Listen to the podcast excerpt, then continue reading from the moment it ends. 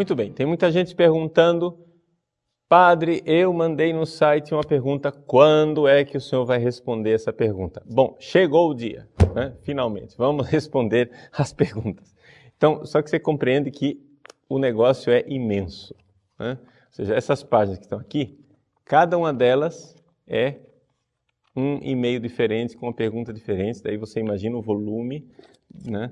É evidente que nós vamos poder responder cada pergunta individualmente. Vamos dar prioridades né, para aquelas perguntas mais interessantes e, sobretudo, para aquelas pessoas que são assinantes e que estão fazendo o curso de catecismo. Claro, aí eu tenho que dar um feedback para o próprio curso de catecismo, tenho que dar uma resposta para aquelas pessoas que fazem o curso quando fazem perguntas pertinentes àquela matéria do curso que nós estamos tratando.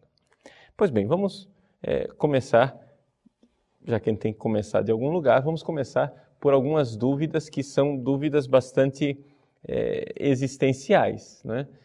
Tem gente que escreve para o site que, assim, para responder mesmo a sua pergunta, precisaria de uma direção espiritual. Né?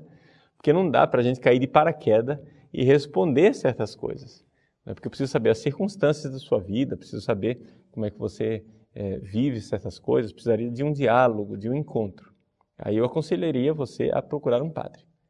Mas é, hoje começamos por uma pergunta sobre casamento, já que é uma coisa tão frequente no nosso site. É uma pessoa chamada Paulo Tiago pergunta por que é que os casais amaziados não podem comungar. Né? Sim, esse é o resumo da pergunta dele. Bom, veja o seguinte, aqui então a pergunta é sobre a necessidade do casamento. Por que é que eu preciso me casar? Os animais não se casam, não é? Ou seja, os animais simplesmente sentem a atração sexual e copulam e pronto, está feita a reprodução. Por que é que nós precisamos da instituição do casamento? Isso não é uma invenção humana.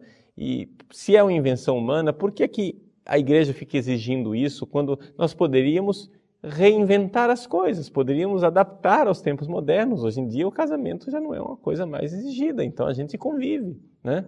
Existe a, a família consensual. Bom, estou fazendo um pouco aqui o papel do advogado do diabo, estou argumentando do outro lado. Não é? Por que é que nós precisamos nos casar? Por uma razão muito simples.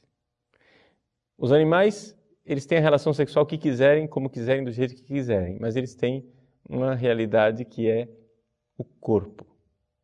Nós, seres humanos, nós temos corpo e alma. Ou seja, nenhum animal, quando tem uma relação sexual, depois fica em crise por causa da do significado insatisfatório daquela relação. Não é? Nenhum animal, depois que tem uma relação sexual, fica querendo discutir a relação. Por quê? Porque os animais não têm alma. Os animais, eles não buscam sentido nas coisas, eles simplesmente fazem as coisas. é? O ser humano não. O ser humano ele busca um sentido. A coisa tem que é, atender a um significado mais elevado do que o simples acoplar-se a uma outra pessoa. Não é uma realidade meramente física, somática. Ou seja, o sexo, quando vivido pelos seres humanos, nunca é uma realidade simplesmente física, animal, somática. Ela é sempre também algo de espiritual da alma, uma coisa que exige sentido e, portanto, que precisa ser sagrada. O sexo vivido de uma forma sadia precisa ser ter algo a ver com o sagrado. Até mesmo os psicólogos já conseguem constatar isso. Alguns psicólogos escrevem sobre isso, mesmo que não sejam católicos e não sejam cristãos. Eles começaram a notar que a sexualidade bem vivida ela tem algo a ver com o sagrado.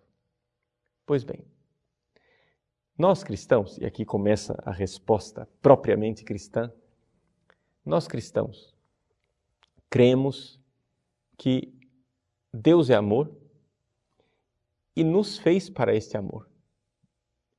E que, portanto, o nosso tempo aqui nessa terra, o nosso tempo vivido aqui no mundo é um tempo em que nós precisamos viver o amor. E o que é o amor? O amor é um vínculo. O amor é uma realidade que me faz comunhão com o outro. Não existe possibilidade de você amar e ter pessoas descartáveis. Todo amor é aliança. Não é possível fazer amor sem aliança.